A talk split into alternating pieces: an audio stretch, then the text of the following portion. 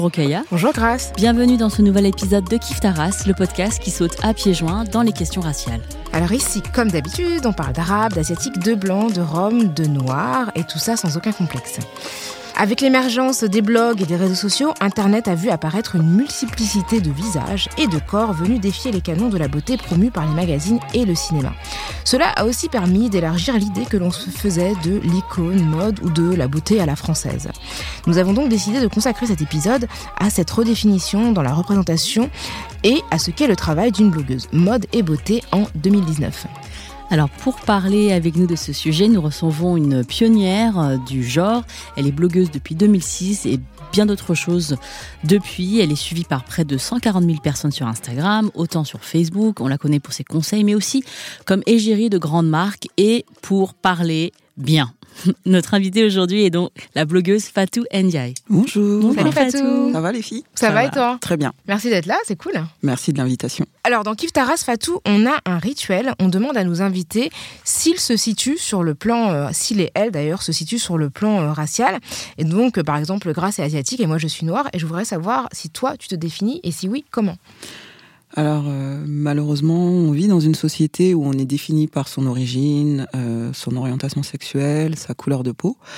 Si ça ne tenait qu'à moi, je me définirais en, tant qu'être humain, en tant que femme, mais la société me rappelle tous les jours que je suis noire. Malheureusement, je vis pas les mêmes réalités que certaines personnes, donc euh, je me définis en tant que personne noire. Voilà. Est-ce qu'il y a un jour dans ta vie où tu t'es rendu compte que tu étais noire? En tout cas perçue comme noire? Alors euh, oui, c'était au CP. Pour la première fois de ma vie, j'ai subi euh, du racisme de la part d'un élève qui était dans ma classe et qui m'avait traité euh, de sale négresse. C'est et donc, euh, je suis rentrée à la maison en, en pleurant et en disant voilà qu'on m'avait insulté et qu'on me disait oui, t'es noir, t'es du caca. Et c'est là que ma mère m'a expliqué le racisme et m'a parlé de tout ce qui était couleur de peau, tout ce qui était discrimination et racisme. Donc oui, très tôt. Ouais. Ouais. C'est Et très violemment. Oui.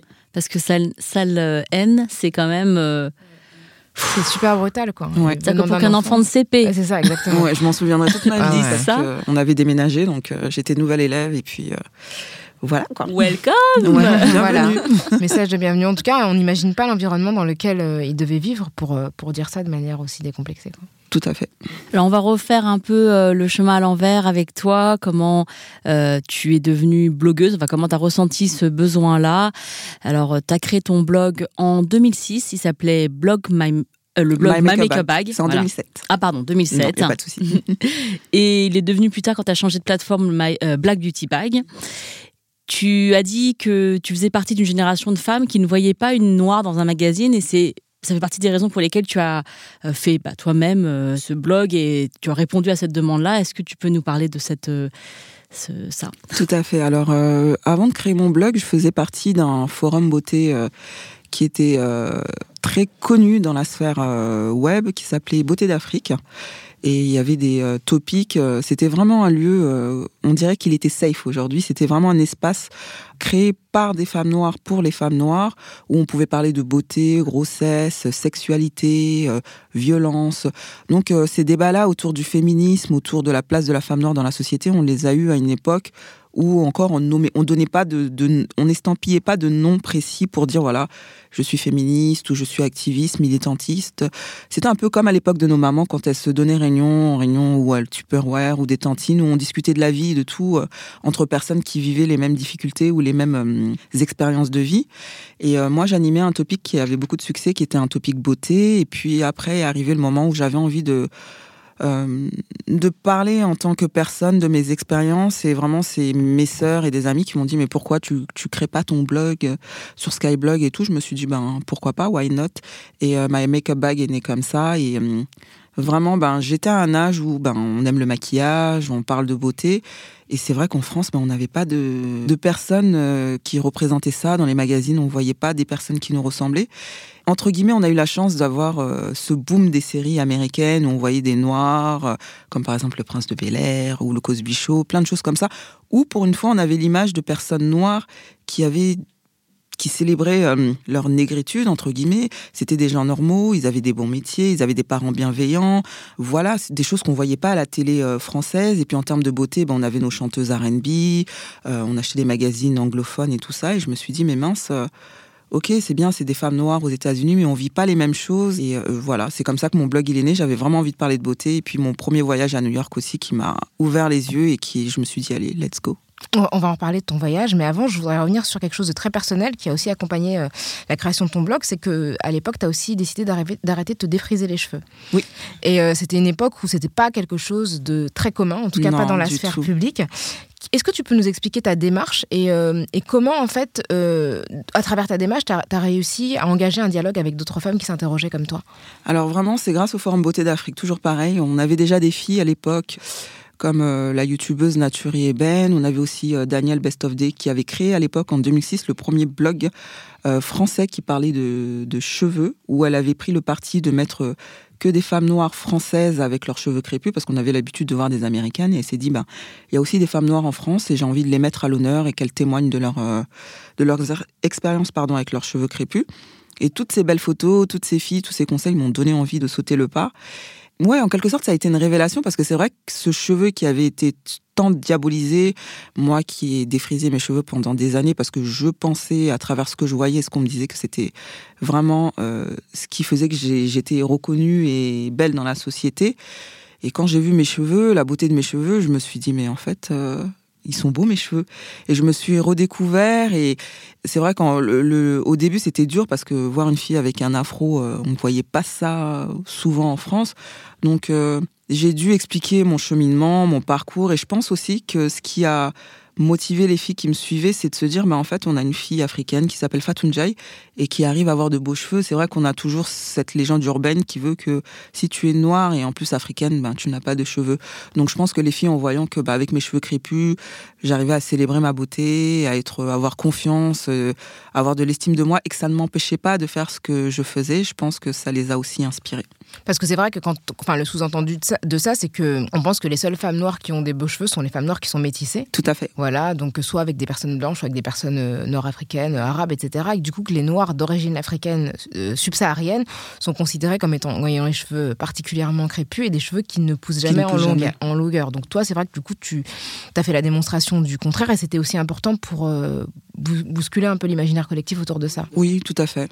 J'ai remarqué que tu as dit un afro, parce que moi, je me demande toujours si on dit un afro ou une afro. Moi, je, dis, un afro. Ah bon Non mais parce que non mais c'est un point terminologique très important. ah c'est vrai. Parce que euh, du coup, euh, enfin euh, voilà. ah c'est marrant. moi je pensais une coupe afro. Je pense que les gens disent une, pour ça. c'est ça. Et toi tu dis un afro comme un. Enfin, je sais pas. Le afro, l'afro. Je me suis jamais demandé, mais j'ai toujours dit un afro parce que est-ce qu'il y a une, je sais pas, d'autres coupes qui sont masculins, mais je sais pas. Parce que la queue de cheval. c'est vrai. Non, la permanente. Peut-être je réfléchis, mais la, le lissage. Ah oui, le lissage. Mais c'est le, le, procédé, c'est pas la coiffure. Oui, c'est ça, c'est oui. Du coup, bah, je sais pas. Mais la France. On va appeler l'Académie française. Peut-être on va faire un croisé avec la Elia tu sais, sur son ah podcast sur les mots. non, mais on pourrait mettre afro dans le dictionnaire, non masculin ou non féminin C'est ah, c'est une bonne question. Une bonne, question. Euh, et du coup, oui, euh, par rapport à ton voyage aux États-Unis, donc tu en as parlé. Souvent, j'ai écouté des interviews que tu as faites et les gens te posent souvent cette question. C'est au retour d'un voyage aux États-Unis que tu as décidé de créer ton blog. Et je trouve que ce lien avec les États-Unis est assez. Euh, c'est très inspirant, les États-Unis, pour cette liberté d'être, etc. Mais il y a aussi un peu un truc du genre, elle a ramené ça des States, quoi. Enfin, ouais, je vois ce que euh, tu veux dire. Parce que le marketing ethnique, il est quand même hyper développé aux États-Unis. Et d'ailleurs, même ce terme marketing ethnique, il, est, il pose problème. hein, moi, voilà. Euh, mais, mais on est là-bas, là-bas ils sont pragmatiques, ils voient l'argent où il est, etc., etc. Et euh, nous, euh, nous on est universalistes, donc voilà. Mais du coup, est-ce que hum, quel est le rôle des États-Unis dans ta prise de conscience? Et est-ce que pour toi, il y, a de l'universalisme dans la beauté? Est-ce que ça peut exister? Bah, en fait, vraiment, ce qui m'avait marqué à ce voyage aux États-Unis, je me souviens, je, c'était à l'époque où je cherchais un rouge à lèvres d'une célèbre marque canadienne qui est noire avec euh, trois lettres. Je pense que tout le monde connaissait pas. Et euh, ils avaient un, femme, un rouge à lèvres qui était très connu. Et comme j'arrivais pas à le trouver euh, à Paris, je me suis dit bon, je vais aller. comme j'étais en voyage à New York, j'ai dit bon, je vais aller chez Macy's, qui est l'équivalent de, des Sephora. Et arrivé au département beauté, ce qui m'avait vraiment émerveillé, c'est qu'il n'y avait pas le rayon, comme on dit, beauté ethnique au coin dans l'ombre tamisé euh, dans la pénombre. Et de l'autre côté bah, un rayon beauté normal quoi. Avec la lumière. Alors euh, tout était mélangé. Je voyais des vendeuses et des maquilleuses noires des femmes du Moyen-Orient. Je voyais même des femmes voilées donner des conseils super belles maquillées et tout. On voyait des homos des trans en fait, on voyait que des gens qui aimaient la beauté. Et vraiment, j'ai été éblouie. Je me souviens, je suis restée cinq minutes comme ça, en train de regarder tout le monde, comme si euh, j'étais dans un magasin, j'étais, je sais pas, à Euro Disney, quoi. Et je me suis dit, mais il n'y a pas ça en France? Quand j'arrive à Sephora, déjà quand t'es noir et que j'arrivais chez Sephora et que je demandais des conseils à l'époque, bah, la maquilleuse, elle savait pas. Elle me disait, bon, euh, si elle voyait que vous avez la peau noire, elle vous envoyait euh, directement dans les marques dans la grotte. ethniques. Et euh, ça m'a beaucoup marqué. Je me suis dit, mais en fait, c'est ça que j'ai envie de voir. La beauté parle à tout le monde. En fait, qu'on soit blanche, qu'on soit asiatique, noire, euh, maghrébine, indienne, tout ce qu'on veut. Quand on va dans un magasin pour acheter un produit de beauté, on va chercher le produit en se disant, je veux être conseillé. On se dit pas, je suis noire, donc il faut que je cherche la vendeuse noire. Je suis noire, donc il faut que j'aille à ce rayon-là. Et pour moi, la beauté doit être universelle parce que dans toutes les communautés, dans toutes les cultures, la beauté fait partie d'un mode de vie. On ne doit pas cloisonner les gens par rapport à leur couleur de peau. Et c'est pour ça que j'ai horreur du terme beauté ethnique, parce que j'ai envie de dire, une celte ou une bretonne aussi, euh, c'est des ethnies, mais on va pas dire euh, rayon celte, rayon. enfin, c'est peut-être bête ce que je dis, mais voilà quoi, juste des rayons beauté. Et je pense qu'on a des yeux, on est intelligent pour ça, connaître qu'il y a tel produit qui est identifié pour les femmes noires ou les femmes à la peau mate, les femmes à la peau blanche. On n'a pas besoin de parquer les gens euh, par rapport à leur et couleur puis, de peau. Le sous-entendu dans beauté ethnique, c'est que les blancs n'auraient pas d'ethnicité. C'est vraiment l'idée que les ethniques c'est les autres, et bah, les, autres, après c'est beauté tout court. vous, eux sont normales, donc la normalité. Et puis, il y a, les pièces rapportées. Exactement. Moi, c'est comme ça que je le vois. Mais c'est ça. Hein. Moi, je suis complètement d'accord avec ce que tu dis, Fatou. Et en même temps, il y a une vraie complexité de la question parce que euh, si on ne crée pas des catégories, elles existent quand même. Enfin, si, dans la beauté, on reste dans la beauté qui parle à tout le monde, force est de constater que c'est quand même la beauté blanche qui s'impose. Mhm. Puisque, euh, tu, l'as dit tout à l'heure, euh, tu ne voyais pas des femmes noires dans les magazines. Moi, c'est pareil. Moi, je suis asiatique. Je crois que jusqu'à 33 ans, ah, je vais bientôt avoir 40 ans, jusqu'à 33 ans, je ne savais pas mettre un eyeliner. Parce qu'en fait, j'avais jamais euh, vu de personnes asiates euh, avec un eyeliner bien mis dans mon entourage, parce que voilà, et ni dans, euh, tu vois, dans les magazines, etc. Et quand j'ai découvert YouTube, enfin, j'ai découvert les youtubeuses beauté. Il y a une copine qui m'a dit Mais si, t'inquiète pas, c'est facile. J'étais Non, mais comment je vais faire? Et il y avait un step by step, enfin, un, étape par étape, là, sur YouTube, d'une femme asiate qui se mettait un eyeliner. Et c'était hyper important pour moi d'enfin voir quelqu'un qui, me ressemble, avec euh, la paupière qui est moins large que d'autres personnes, faire ce geste qui, aujourd'hui, euh, du coup, je me suis hyper entraînée. Maintenant, j'arrive à mettre. je ne l'ai pas mis aujourd'hui, ça se voit pas, mais euh, je sais le faire.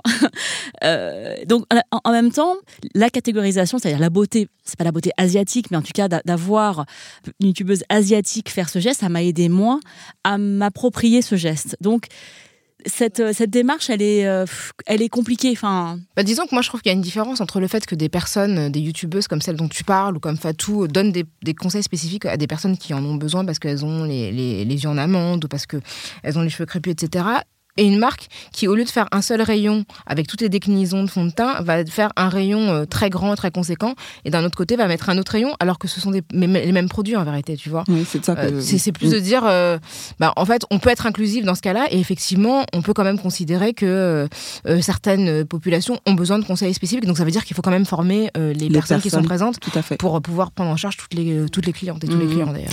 Oui, c'est-à-dire que du coup, au niveau de la cosmétique, il y a des produits Enfin, il y a des produits qui sont spécifiques à certaines. Euh, par exemple, quand on parle des cheveux, c'est-à-dire qu'il y a quand même des produits qui sont euh, spécifiques aux produits euh, aux cheveux, crépus, parce que c'est une question de, de texture, de texture voilà, comment les nourrir, etc. Comment les, voilà. Mm.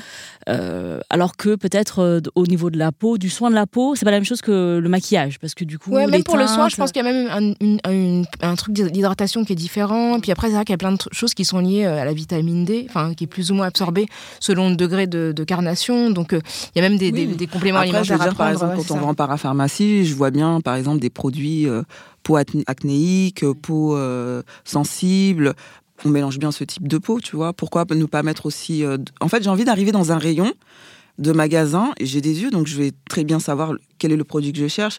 Mais quand je vois qu'il y a un grand euh, rayon tout lumineux avec que des femmes blanches, blondes et que moi, ben, je suis parquée à 5-6 mètres plus loin dans une lumière qui est un peu tamisée et à la, à la limite, il n'y a même pas de conseiller, bah déjà, je me sens discriminée. Je me dis, ben, ben, je suis pas reconnue dans la société en tant que personne normale.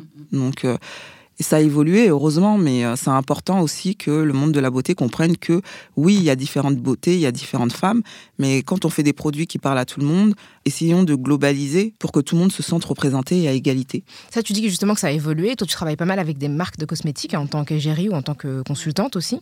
Est-ce que tu peux nous raconter quelle évolution tu as observée et quelles sont les questions qu'on te pose en fait, sur quoi on te sollicite euh, par rapport à ton expertise? Ben déjà, ce qui a évolué, euh, ben déjà, tout ce qui est fond de teint.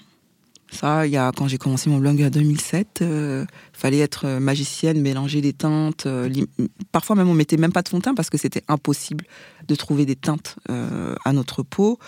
L'inclusivité, même si je trouve qu'il y a encore beaucoup d'efforts à faire, je préfère le terme d'inclusivité plutôt que de diversité. Parce que la diversité, c'est juste, ben, on met des personnes et ça fait beau. Mais l'inclusivité, c'est vraiment, pour moi, c'est donner la parole aux personnes, les laisser intégrer tout ce qui est pôle de stratégie, tout ce qui est pôle de décision. La diversité, c'est vraiment pour faire joli pour moi. Et euh, oui, vraiment, on voit plus de personnes euh, noires, de personnes maghrébines, même quand on regarde le monde de YouTube, le, monde de la blogosphère. Il y a plus de représentation, il y a plus de diversité. Et moi, ce que j'ai envie de dire, c'est qu'il y ait autant de femmes noires, autant de femmes indiennes, qu'il y ait autant de femmes possibles parce que c'est pas parce qu'il y a une noire qu'elle va. Moi, je le dis toujours euh, quand on me dit oui, Black Beauty Bag, je dis moi, je suis Fatou avec mes goûts, ma personnalité, ma perception de la vie. Ça veut pas dire que toutes les filles noires pensent la même chose que moi. Et j'ai pas envie d'être la représentante des noirs parce que les noirs, elles sont, sont aussi diverses que, que les blancs. Faut qu'on arrête aussi de penser que un noir suffit à représenter tous les noirs. Je veux dire, dans le monde de la beauté, on prend pas qu'une seule blanche, on va prendre dix blanches. Pareil euh, pour euh, tout ce qui est euh, voyage, opération. Voilà, et c'est ce pourquoi moi je me suis battue. Et aujourd'hui, quand je vois qu'il y a plusieurs filles noires, qu'il y a, qu'il y a différentes représentations, c'est super important. Donc, ce qui se passe aujourd'hui, c'est encore assez timide en France, malheureusement.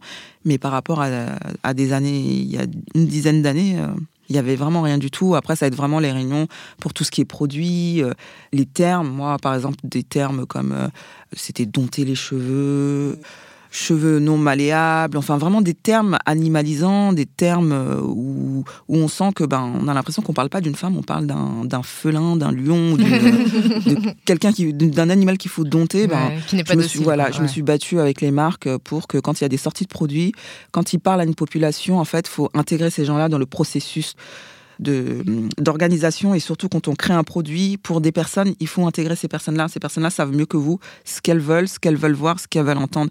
Et ça éviterait tellement de polémiques euh, dites racistes, je pense, si on intégrait vraiment les gens qui qui vivent ces choses-là et pas euh, décider entre personnes qui ne vivent pas ces problématiques-là de faire des choses et après de s'étonner que ben oups il y a une boulette voilà mais justement à chaque fois qu'il y a une euh, polémique, enfin pas à chaque fois, mais tu prends la parole, tu es engagé, tu es quelqu'un de, tu t'exprimes sur ces choses-là. Donc euh, il y a eu euh, la polémique euh, autour du blackface, enfin des, différents blackface. Il y a eu des propos qui ont été tenus par la comédienne et animatrice audiovisuelle Capucine Anave récemment. On va écouter un extrait de ce qui a été rapporté. Ils sont trop bons, donc ça c'est trop bien pour les cheveux qui sont secs au bout, qui sont vraiment un peu crépus, un peu comme, comme un balai à shot, pardon de l'expression. Pardon de l'expression. ça, ça, annule tout si tu dis pardon, et ben ça enlève le mal. Non, c'est chaud. Franchement, c'est. En fait, moi, j'ai vu que tu avais réagi euh, sur euh, cette polémique. Oui, elle m'a bloqué d'ailleurs. Ah. ouais, j'ai réagi, même le blackface d'ailleurs. Euh, elle a présenté des excuses, il hein, faut quand même le, préciser. Après, bien, après bon, Parce que c'est pas, tout, pas le cas de oui, tout le monde. Pas le cas elle a quand même présenté des excuses. Blackface, c'est vrai que. Oui, genre. Après, le blackface, le problème, c'est que c'est vrai que c'était quelque chose qui était connu aux États-Unis États-Unis. En France, à l'époque, on n'en parlait pas trop. Ça arrivait bah, avec le web, surtout Twitter et tout ça. Et euh, voilà, d'ailleurs, je me souviens, il y avait une polémique avec euh, une youtubeuse que je connais très bien, qui avait fait un blackface parce que elle, euh, voulait parler du manque de représentation des fonds de teint et elle s'était maquillée avec du fond de teint noir. Et c'est vrai que comme c'est quelqu'un que je connais très bien, donc c'est vrai que les gens ont voulu m'attraper dessus, genre tu défends le blackface, mais ta pote. Et j'ai dit aux gens, en fait, c'est quelqu'un que je connais, donc je vais pas m'amuser. C'est comme si Rokia fait une on se connaît, je vais pas aller l'attaquer sur les réseaux sociaux. On a nos numéros de téléphone, voilà et j'étais très fâchée, mais je lui ai dit ce que je, pensais. Après, on est des adultes et tout. Euh, elle s'est excusée auprès de tout le monde et tout ça. Pour en revenir à Capucine, ben, elle a dit ce que beaucoup de personnes malheureusement pensent. Et d'ailleurs, j'avais tweeté, je pense que voilà pourquoi il est important que des gens comme nous qui vivons des discriminations arrêtons nous-mêmes de nous moquer de nos particularités ou caractéristiques physiques, pardon, parce qu'on donne le pouvoir aux gens de nous mépriser, de nous insulter et de dire ben vous avez l'habitude de dire ça entre vous donc euh, ça change quoi si moi je le dis? Et donc voilà parce que aujourd'hui par exemple euh, sur euh, Google quand on tape cheveux crépus le moteur de recherche estime que le cheveu crépus est quelque chose de moche parce que et pas professionnel aussi parce que les gens dans les moteurs de recherche ou même dans les discussions sur les forums, sur même sur les blogs, les gens disent que le cheveu crépus il est moche. Donc Google, ben lui c'est l'algorithme, donc pour lui ben cheveux crépus dit moche. Quand on tape cheveux moches, euh, c'est le cheveu crépus qui apparaît en premier. Donc euh, oui, le cheveu crépus malheureusement a été et l'est encore un cheveu incompris, euh, diabolisé, qui ne représente pas la beauté. Et d'ailleurs, c'est pour ça, quand j'ai tourné euh, cette pub il y a deux ans avec euh, la grande marque que tout le monde connaît. Je crois qu'on peut le dire ici, non? On peut le dire? Je sais, sais pas. Parce que je le vois bien. Voilà, voilà c'est parce que je le vois bien. J'ai insisté, quand je suis arrivée sur le tournage, j'ai dit, moi, pour la pub, euh, vraiment, quand on parle de moi, on sait que voilà, l'afro me représente vraiment. Et j'ai dit, je veux porter mon afro pour cette pub télé. Et tout le monde a dit, ok, il n'y a pas de souci. Je voulais pas être les cheveux lissés, je voulais pas de coiffure euh, texturisée qui fasse entre guillemets euh, présentable à la télé française. J'ai dit c'est mes cheveux, c'est comme ça qu'ils sont, ils tiennent majestueusement sur ma tête en apesanteur et c'est ce que je suis. Je veux faire cette pub avec cet afro. Et j'ai eu raison parce que quand les gens voyaient la pub, la première chose qu'ils voyaient, c'est une fille noire africaine qui s'appelle Fatou, pas une noire américaine, avec un afro. Et ça a parlé à beaucoup de monde. L'Oréal a reçu beaucoup de messages, j'ai reçu beaucoup de messages de gens qui étaient euh, contents, qui remerciaient. Enfin, on voit une femme noire, ben pas avec une perruque ou euh, des cheveux lisses, mais vraiment l'afro, une coiffure qui est insultée, qui est incomprise, que des gens trouvent pas présentable. Ben vous allumez votre télé à heure de grande écoute, vous voyez une fille avec son afro. Donc je pense qu'à un moment euh, faut pas avoir honte de qui on est. Il faut, quand on, on, a de l'estime de soi, de la confiance en soi, on sait ce qu'on vaut, on sait qui on est, ben, on se plie pas euh, à ce que les gens attendent de nous. Voilà. Alors, euh, du coup, ce que je veux rebondir sur quelque chose que tu disais par rapport aux recherches Google. Euh, justement, quand tu cherches en anglais unprofessional hair, donc des cheveux non professionnels, tu tombes uniquement sur des, euh, des, personnes noires, en fait, avec des cheveux tout avec crépus. Et ce que ça traduit, c'est aussi le fait que c'est y a beaucoup de noirs qui, c'est les seules personnes qui se posent la question du professionnalisme entre guillemets de leurs cheveux, ce sont des personnes noires parce que ce sont, ce sont ça, ça, pour moi, ça traduit une préoccupation qui est très ancrée chez les noirs et intériorisée parce que les gens qui recherchent ça, ce sont des gens qui se demandent comment ils peuvent se rendre présentables dans un cadre professionnel. Euh, et c'est vertigineux. C'est vertigineux parce que ça, ça montre aussi hein. comment c'est intériorisé et comment on, considère que un type de cheveux, du simple fait de sa texture, peut être refusé dans un cadre pro. Tout à fait. Et je pense aussi que ça dépend du domaine parce que si on est dans les arts et le divertissement et dans le sport, euh, on a plus l'habitude de voir des personnes noires avec des afros. Euh, euh, et du coup, on trouve ça chouette. C'est original et c'est des gens qui ont de la personnalité, tu vois. alors que si on est porte-parole du gouvernement, ouais, pour ne citer personne. Ouais, ouais c'est ça. C'est que du coup, tout de suite, on, trouve que c'est ah non, ça c'est ça fait pas sérieux. C'est-à-dire que c'est super quand c'est pour faire le, le, divertir les gens et pour les faire rigoler et tout ça. Mais dès qu'il faut vendre des contrats ou ramasser du chiffre, et eh ben tout de suite on se dit bah mince alors là. Moi, j'ai des copines qui ont attendu d'être en CDI pour pouvoir euh, venir en afro après. Waouh, c'est euh, c'est- dingue. hmm. Mais c'est comme si en fait on, on nous autorisait pas à être totalement noir. C'est-à-dire qu'on on doit être noir, mais dans un cadre qui ne met pas mal à l'aise des personnes qui n'ont pas l'habitude de côtoyer des noirs et d'une certaine manière, euh, enfin, ne pas être dans une expression euh, de son corps totale. Et du coup, je veux dire, si on a envie de porter des extensions de se défriser les cheveux, on a le droit, mais de se dire que les cheveux tels qu'ils poussent sur la tête sont considérés comme étant vulgaires ou, enfin, comment dire, négligés, c'est, ça pose des questions.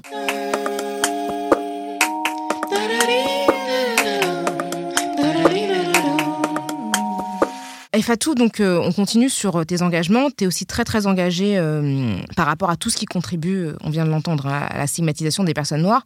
Ton premier combat dans ton affirmation, évidemment, c'est celui qui concerne ton prénom, hein, de manière assez évidente. Tu es à l'origine d'un article qui a beaucoup fait parler, qui s'appelait Je m'appelle Fatou, ça vous pose un problème Point d'interrogation. Est-ce que tu peux nous rappeler le contexte qui a, contribué à la, rédaction de cet article et quel était ton objectif hein? Alors, je sais pas si tu te souviens, il y a un chanteur, j'ai oublié son nom, qui avait chanté, qui avait parlé de mon prénom et qui, qui ironisait euh, en moquerie euh, Fatoumata, elle t'a Ah, c'est Kinvey. voilà. Elle t'a maté Fatoumata. Voilà. Bon, je- on va épargner aux gens qui nous écoutent. Euh, euh, sur les réseaux sociaux, ben c'est pareil. Hein, Fatou est assimilée à la fille euh, Wastaf, euh, qui a un pauvre langage français, qui ne sait pas s'exprimer, euh, qui ne sait pas se tenir en société. Elle traîne en bande, euh, elle crie. Enfin, il y a eu- toutes sortes de noms. hein, Fatou flingué, euh, le clan Fatou des fâché, FF, ouais. Fatou Ah ouais. fâché. Ben, ça- moi, moi, je connaissais pas. Bah, je vous recommande le- la lecture de l'article euh, qui est vraiment très bien écrit. Et tu, donc, tu parles des FFF. Voilà. Est-ce que tu peux parler de ça? Parce que du coup, moi, je connaissais pas. Donc, c'est les fatous, flingué, flingués, fâché. fâchés. Voilà. Donc euh, voilà, dès C'est la voyait- angry black woman Ouais, française. tout- voilà, c'est parfait. Donc euh, dès qu'on voyait une fille noire, ah, t'es une fatou. t'es- Et même moi, des fois, quand je rencontrais des gens et que je discutais avec eux, on débattait et que au moment est venu de se présenter, ah bah tu t'appelles Fatou? Ah, t'as pas une tête de fatou. Ah, c'est quoi une tête de fatou? Donc, euh, et le plus triste, c'est que, comme tu disais tout à l'heure, c'est que nous-mêmes, en tant que personnes noires, on avait intégré cela. Donc souvent, même sur les réseaux sociaux, euh, c'était les personnes noires qui s'en amusaient. Et à un moment, j'en ai eu marre. Je me suis dit, mais mince, le, prénom qu'on donne à une personne, c'est quelque chose qu'elle va porter toute sa vie. C'est son empreinte, ça a une histoire. C'est ça. Pour moi, ça, fait partie de son ADN. Un nom, ça, a- une charge émotionnelle. Ça, pour moi, ça a une puissance. On donne pas un nom comme ça. Il y a une histoire derrière.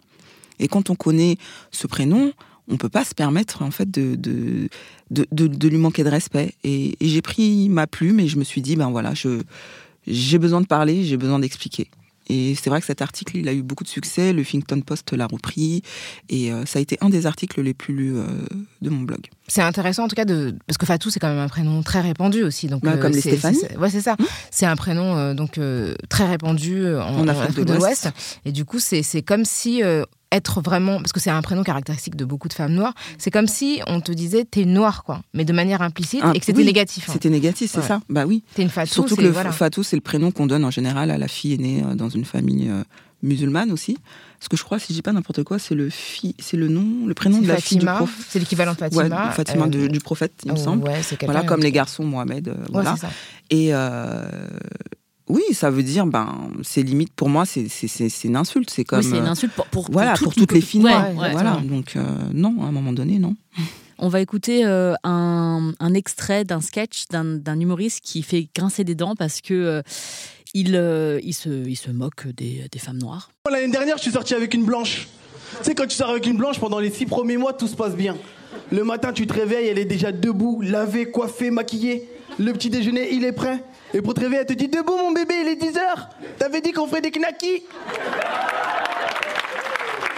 Je suis sorti avec une meuf de mon quartier, c'était pas du tout la même chose. Kumba qu'elle s'appelait. La première fois que j'ai dormi avec elle, j'ai cru que j'avais dormi en garde à vue. La deuxième fois, j'ai fait une crise d'épilepsie directe. Elle était allongée à côté de moi en position latérale de secours, PLS qu'on dit. Elle était ni coiffée ni maquillée. D'ailleurs, elle était toute nue, mais pas toute nue déshabillée, toute nue du visage. C'est-à-dire pas de crayon, pas de fond de teint, pas de rouge à lèvres. Le seul truc qu'elle avait, c'était des boutons. Des boutons que je n'avais jamais vus auparavant. Le petit déjeuner, bien sûr, il n'y en avait pas. Et à 17h, quand madame a décidé de se réveiller, vous savez ce qu'elle m'a dit? Salam, frérot, il est quelle heure là? Je te jure. Donc il s'appelle Benito. Je pense que c'est important de préciser que c'est un homme noir. Oui, bah, oui, c'est Oui, ça a fait polémique sur Twitter. Ouais, je me ouais, ouais. Et, euh, moi, en tout cas, ce que je trouve dingue, c'est que déjà, Kumba, c'est drôle. Enfin, le mec a dit, sa meuf s'appelle, enfin, s'appelait Kumba. Et franchement, j'ai envie de big up Kumba parce qu'on n'est pas là pour faire le petit-déj de nos mecs, quoi. Donc, Ouais, euh, bah juste, euh, voilà. Donc, je sais pas qui est cette Kumba, mais je la félicite.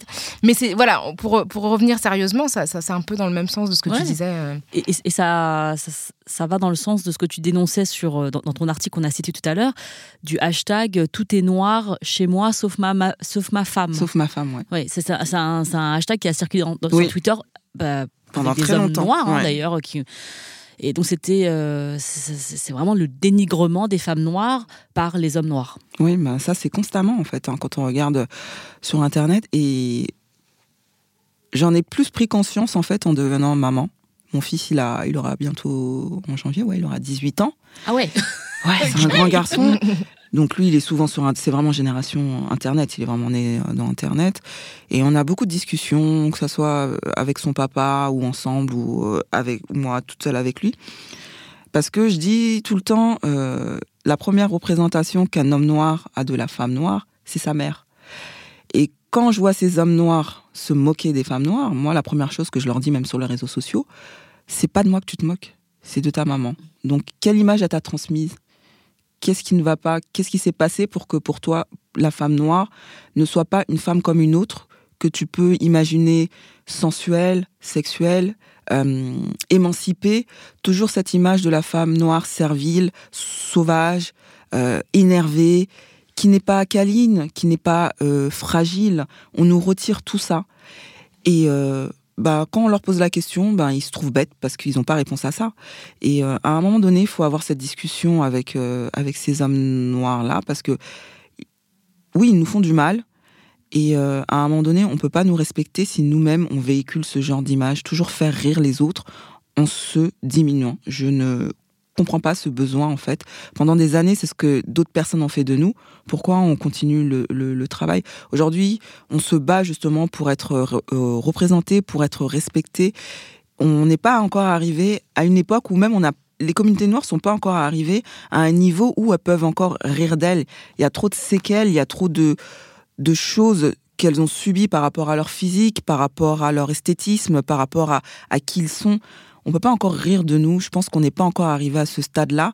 Et voilà, moi, ça me fait de la peine, en fait, quand je vois ça. C'est pour ça que j'aborde tous ces sujets-là avec, euh, avec mon fils. Maintenant, on choisit pas de qui on va tomber amoureux. On, on choisit pas les personnes qui vont rentrer dans nos vies. Mais constamment dénigrer les personnes, nos semblables, pour amuser la galerie ou pour dire, ben, j'aime pas les femmes noires, je préfère les femmes blanches. Enfin, c'est Surtout bête, pour en dire fait. que c'est parce qu'elles sont, elles font le petit-déj, quoi. Ben oui, ben c'est- voilà. c'est- Il y a un vrai mélange de sexisme et de racisme Ah oui, dans, là, dans ce que ah tu bah dis. oui, hein. C'est- c'est ça. moi, pour moi, c'est l'éducation et l'image aussi, parce que on va pas se mentir, dans, même que tu le vois sur, euh, sur Twitter, les discussions, les débats, il y a encore dans nos communautés cette image que une femme noire qui est bien, c'est une femme noire, limite tout ce qui est sexualité, féminité, bah en fait, c'est invisible. Ça doit être une femme qui doit être à disposition de l'homme. Elle doit savoir cuisiner. Euh, elle doit être disponible pour le sexe. Ça ça veut même pas dire que c'est un échange entre deux partenaires. C'est vraiment être disponible pour faire plaisir à l'autre. C'est un acte qu'elle doit faire parce que voilà, c'est comme ça. Euh, beaucoup de personnes n'ont pas eu l'habitude de voir leur maman euh, être des femmes. C'est-à-dire à partir du moment où tu te mets en couple ou tu es marié, ben tu n'es qu'une maman à la disponibilité de ton mari et de tes enfants. Donc quand tu n'as que ça comme image de la femme noire, ben quand tu grandis, pour toi, ben c'est ça la femme noire. Et moi, je refuse qu'on perpétue cela. Donc c'est pour ça que c'est super important et je suis, super contente de voir toutes ces chaînes podcast, euh, toute cette libération de la parole noire, même quand des femmes noires parlent de sexe sur Twitter, je suis la première à le retweeter parce qu'à un moment donné, ça suffit qu'on nous interdise d'être juste des femmes en fait.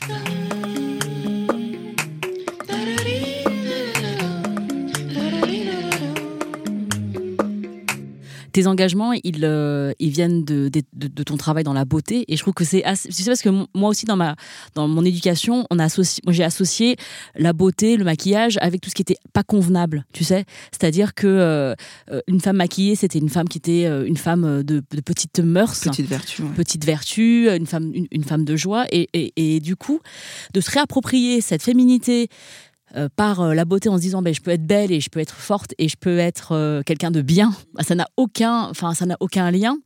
c'est hyper important dans ce que tu dis et, et, en même temps il faut faire attention et je pense que ça tu le répètes souvent.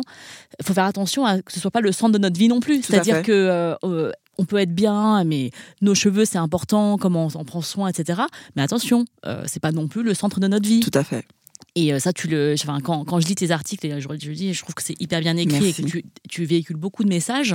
Tu, tu as mis dans l'un de tes derniers articles en highlight sur ton, sur ton blog, euh, tu prends l'exemple de Chimamanda qui a écrit euh, ce livre pour à destination des, petites filles, dire. Euh, cher Ila oui, c'est ça. J'arrive plus à dire le prénom. Oui, sûr. qui s'adresse à sa fille. Oui. Donc, enfin, c'est sa meilleure amie qui va devenir maman et elle lui écrit une lettre. c'est ça, c'est qui s'adresse effectivement à une petite tout à fait, fille. Voilà. Mm. Et, donc, du coup, tu dis euh, que le conseil à la petite fille qu'elle lui donne par rapport à ses cheveux, c'est d'en prendre soin, mais de faire autre chose aussi, euh, enfin, de ne pas passer trop de temps à. à ouais, parce qu'elle dit une phrase, moi, qui m'a beaucoup marqué. Elle dit Quand on y repense, et, d'ailleurs, c'est vrai que les cheveux est une obsession chez, je suis désolée de le dire, dans la communauté noire. Alors, il suffit qu'il y ait un morceau qui dépasse, euh, c'est l'hécatombe. Mais elle dit, on passe tellement de temps sur la tête de nos filles, et c'est du temps qu'on aurait pu consacrer à leur apprendre à conquérir le monde. Et elle a raison en fait. Et, du coup, ça nous rappelle une polémique qu'il y a eu euh, très peu de temps euh, sur les réseaux sociaux, après qu'une photo d'une petite fille euh, noire a été publiée pour une campagne de la marque de vêtements H&M. C'était une petite fille noire qui faisait partie d'une série de photos. Hein. Il y avait des filles, d'autres filles qui n'étaient pas noires. Et c'était l'idée, c'était de faire des photos d'enfants qui revenaient du, de, l'école. Hein. Donc un peu débraillés, puisque évidemment, après avoir passé 8 heures, enfin 5 heures à l'école, tu n'es plus coiffé. Mm. et euh, il y a eu un, vrai tollé sur, euh, sur Internet. Et toi, tu, du coup, tu t'es exprimé là-dessus. Est-ce que tu peux nous rappeler ce que tu as Oui, alors moi, quand j'ai vu ça, en fait, la polémique, elle est partie du coiffeur de l'actrice euh, Lupita Nyong'o, qui a vu la photo et qui a dit que c'était inadmissible, que euh, aujourd'hui il y a plein de coiffeurs noirs, on aurait dû euh, coiffer la petite, lui glisser, lui tirer les cheveux. Donc on sait très bien qu'en France, quand euh, il y a une polémique qui est née des États-Unis, c'est validé, donc tout le monde a sauté sur le truc. Et moi, je sais qu'on m'a envoyé plusieurs fois cette photo, parce que c'est vrai que maintenant, quand il y a des polémiques, il y a des gens qui m'envoient les trucs. J'ai vu l'image, je me suis dit bon, c'est vrai que H&M sort d'une polémique qui n'est pas si lointaine de ça, donc euh, les gens vont pas chercher à analyser, ça va être, bah, il recommence encore. C'était la, la, polémique sur le petit t-shirt voilà, du petit jungle, voilà, Et euh, donc moi je suis partie sur le site H&M pour voir euh, cette campagne. Et j'ai vu en fait qu'il y avait d'autres enfants, des filles blanches, enfin il y avait tout type de d'enfants filles ou garçons. Et vraiment, ils avaient la tête d'enfant, ben, comme quand j'allais chercher mon fils à l'école primaire. Euh, le matin, il était net et le soir, les, baskets, il y a des trous, euh, les cheveux débraillés. En fait, on a tous été comme ça. Et j'ai lu ce que H&M disait, mais en fait, ils ont voulu faire une campagne où ils ont dit aux parents ramenez vos enfants après l'école. Donc il y avait pas, c'était pas on vous maquille, on vous lisse les cheveux. Et quand j'ai vu la réaction des gens par rapport aux cheveux de la petite, mais c'est quel genre de d'enfant euh, Sa mère devrait avoir honte. Elle laisse la petite aller à l'école comme ça. Elle aurait dû lui tirer les cheveux. Elle aurait dû la coiffer. Et je me suis dit, mais en fait, c'est juste ses cheveux à l'état naturel. Ça veut dire que nous, nos cheveux ne sont pas raides. Donc, quand ils sont un peu euh, décoiffés, eh ben, euh, ça donne cet esprit-là. Et je me suis dit, mais pendant des années, on a mis à la une de magazine des petites filles qu'on appelait grunge, bourgeois bohème, elle est coiffée, décoiffée, ça fait rock, c'est poétique. Une petite fille noire, vous pouvez pas dire la même chose. Elle fait une super belle campagne. le souvenir qu'elle aura, c'est que, en fait, je suis noire, moche, ma mère s'occupe pas de moi. Donc, il fallait lui plaquer les cheveux. À un moment donné, il faut qu'on arrête. Et, et là, j'ai pris des albums que j'ai à la maison. J'ai demandé à ma mère aussi de m'envoyer des photos. Et j'ai vu que la coiffure qu'elle avait, c'est ce que j'avais et ma mère me disait même, Fatou, toi, t'es une fille, quand t'étais petite, je te coiffais même pas parce que tu supportais pas en fait le peigne. Donc on te faisait peut-être deux tresses où on te laissait les cheveux et quand tu revenais même tu retirais les élastiques. Et j'ai publié ces photos pour leur montrer mais des millions de petites filles noires vont à l'école, elles sont coiffées comme ça. Et il faut savoir que nous les filles à la récréation, ben, on joue à la coiffure, on se détache les cheveux, on s'arrange les cheveux. Donc la coiffure que, avec laquelle tu es partie le matin, tu auras pas la même chose. Donc vous vouliez quoi? Qu'on lui défrise les cheveux, qu'on lui mette une perruque, qu'on lui fasse des tresses? Est-ce qu'une petite fille peut être juste une petite fille? Et peut-on normaliser ce type de cheveux?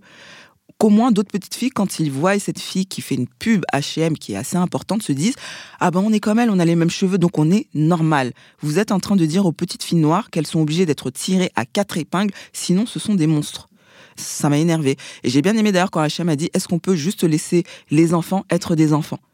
Vous vous rendez compte que une petite fille tout ce qu'elle demande, c'est être aimée, épanouie, et vous êtes en train de lui mettre dans la tête qu'il faut qu'elle réponde à un certain stéréotype et code de beauté à un âge où elle devrait être insouciante. Enfin, voilà, j'ai trouvé ça Je stupide. trouve que tu as bien résumé la situation parce que c'est vraiment. euh, euh, on se rend compte qu'on n'est pas blanc. Et puis, de surcroît, quand on est noir, on ne. On, on ne possède pas ce privilège euh, de euh, d'être euh, comme on est, c'est-à-dire qu'il faut qu'on soit toujours parfait.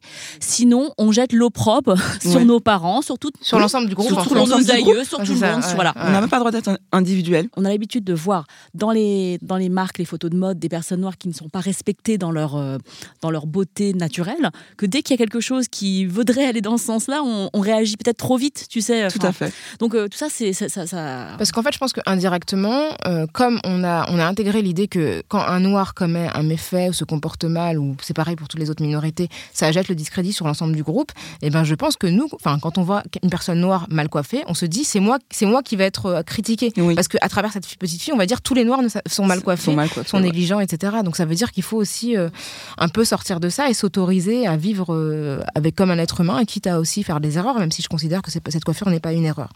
Donc je vais te poser une dernière question puisque on va on va pas tarder à terminer. Euh, Le Vogue américain t'a considéré comme redéfinissant la beauté française. Oui. Alors c'est vrai que pour les gens qui te connaissent, euh, tu ne ressembles pas vraiment à euh, Caroline de Maigret ou à Charlotte Gainsbourg, qui sont les Parisiennes un peu iconiques. Et en même temps, tu es une Parisienne Oui. type qui, bah, on peut le voir sur les photos que tu peux poster sur Instagram notamment, mais sur tout ce que tu portes. C'est comme ça que tu es perçue à l'étranger. Donc quel effet ça te fait? Et est-ce que c'était un projet que tu avais quand tu as commencé le blogging? Est-ce que tu, tu as pensé justement incarner cette Parisienne actuelle Même pas, parce que en fait, ben, moi, pour moi, je suis parisienne. Je suis née euh, à l'hôpital Saint-Antoine, dans le deuxième arrondissement. On a habité euh, dans le 19e pendant des années avant de déménager euh, dans, dans le 93. Euh, pour moi, ça coulait de source. euh, Je suis parisienne. Après, c'est vrai que dans les magazines, ben, la parisienne, elle doit être euh, filiforme, à la Jeanne Damas, euh, à la, comme ce que tu as dit, Caroline de Maigret, posée euh, au café de Flore en train de bouquiner. Moi, je suis la parisienne qui prenait mon RER, mon métro euh, pendant les grèves, euh, qui ne faisait pas de vélo dans Paris, mais j'étais, euh, je suis, je suis comme des millions de parisiennes. En fait, on ne mettait pas peut-être des sacs de créateurs, on mettait nos petites baskets, nos petits jeans, nos petits looks très colorés, très voyants. Je suis autant parisienne qu'une Aya est parisienne. D'ailleurs, j'avais bien aimé l'article sur le Slate où on disait que Aya était la nouvelle euh, représentation de la parisienne. J'ai envie de dire, la parisienne, c'est celle qui se sent parisienne, c'est celle qui habite à Paris et dans la région parisienne. D'ailleurs, maintenant, Paris va devenir le grand Paris, les banlieues vont devenir le grand Paris. Non, et c'est toujours marrant de voir qu'à l'étranger, on aura toujours plus de considération. Et quand le Vogue m'a interviewé et me disait que je redéfinissais euh, euh, ce qu'était la parisienne, j'ai trouvé ça élogieux et ben, j'étais super contente parce que ils étaient en train de dire ben en fait la parisienne elle peut être noire, elle peut être maghrébine, asiatique, elle ressemble à ce qu'on ne présente pas dans les grands magazines français et que la parisienne c'est toutes ces femmes qui prennent les transports tous les jours, c'est une parisienne n'est pas un stéréotype défini, c'est elle est multiple, voilà. Ouais, donc, ça euh, inclut aussi bien Caroline de Maigret que oui, Fatou ça inclut tout le monde, Voilà. mais à un moment donné, il faut qu'on arrête tout le temps de, de donner euh, la même image de la parisienne. La parisienne, elle peut être grande, mince, grosse, voilée, euh, les cheveux rasés, lesbienne, bisexuelle, athéiste. En fait, la parisienne, c'est tout le monde, c'est le melting pot, c'est la France que je vois dans les transports en commun. Pas que celle qui est nichée dans un quartier bien défini de Paris. voilà. Dans l'ombre. Bah, hélas, on arrive à la fin de cet épisode Kif Taras. Euh, je pense qu'on pourrait réinviter Fatou pour parler de plein d'autres choses parce que moi j'ai trop trop de questions à lui parler. Donc si vous aussi euh, vous euh, avez aimé euh, cette discussion sur la redéfinition de la beauté et que vous avez un avis sur s'il faut dire un afro ou une afro, Ah euh, ça serait bien. On est preneur, hein, preneuse en l'occurrence. vous pouvez nous écrire à kiftaras at binge.audio ou nous contacter sur les réseaux sociaux en suivant at kiftaras sur Twitter et Facebook avec le hashtag kiftaras et n'hésitez pas pas non plus à suivre Fatou Ndiaye Merci. sur euh, Black Beauty Bag, euh, Instagram, Facebook et son blog. Et Kif Tara, c'est donc un podcast produit par Binge Audio et réalisé aujourd'hui par Mathieu Thévenon. On se retrouve dans 15 jours avec une nouvelle plongée dans les questions raciales. Merci beaucoup Fatou. Merci, pour Fatou. l'invitation. Merci. Merci, c'est gentil. Merci, salut Grâce. Bye.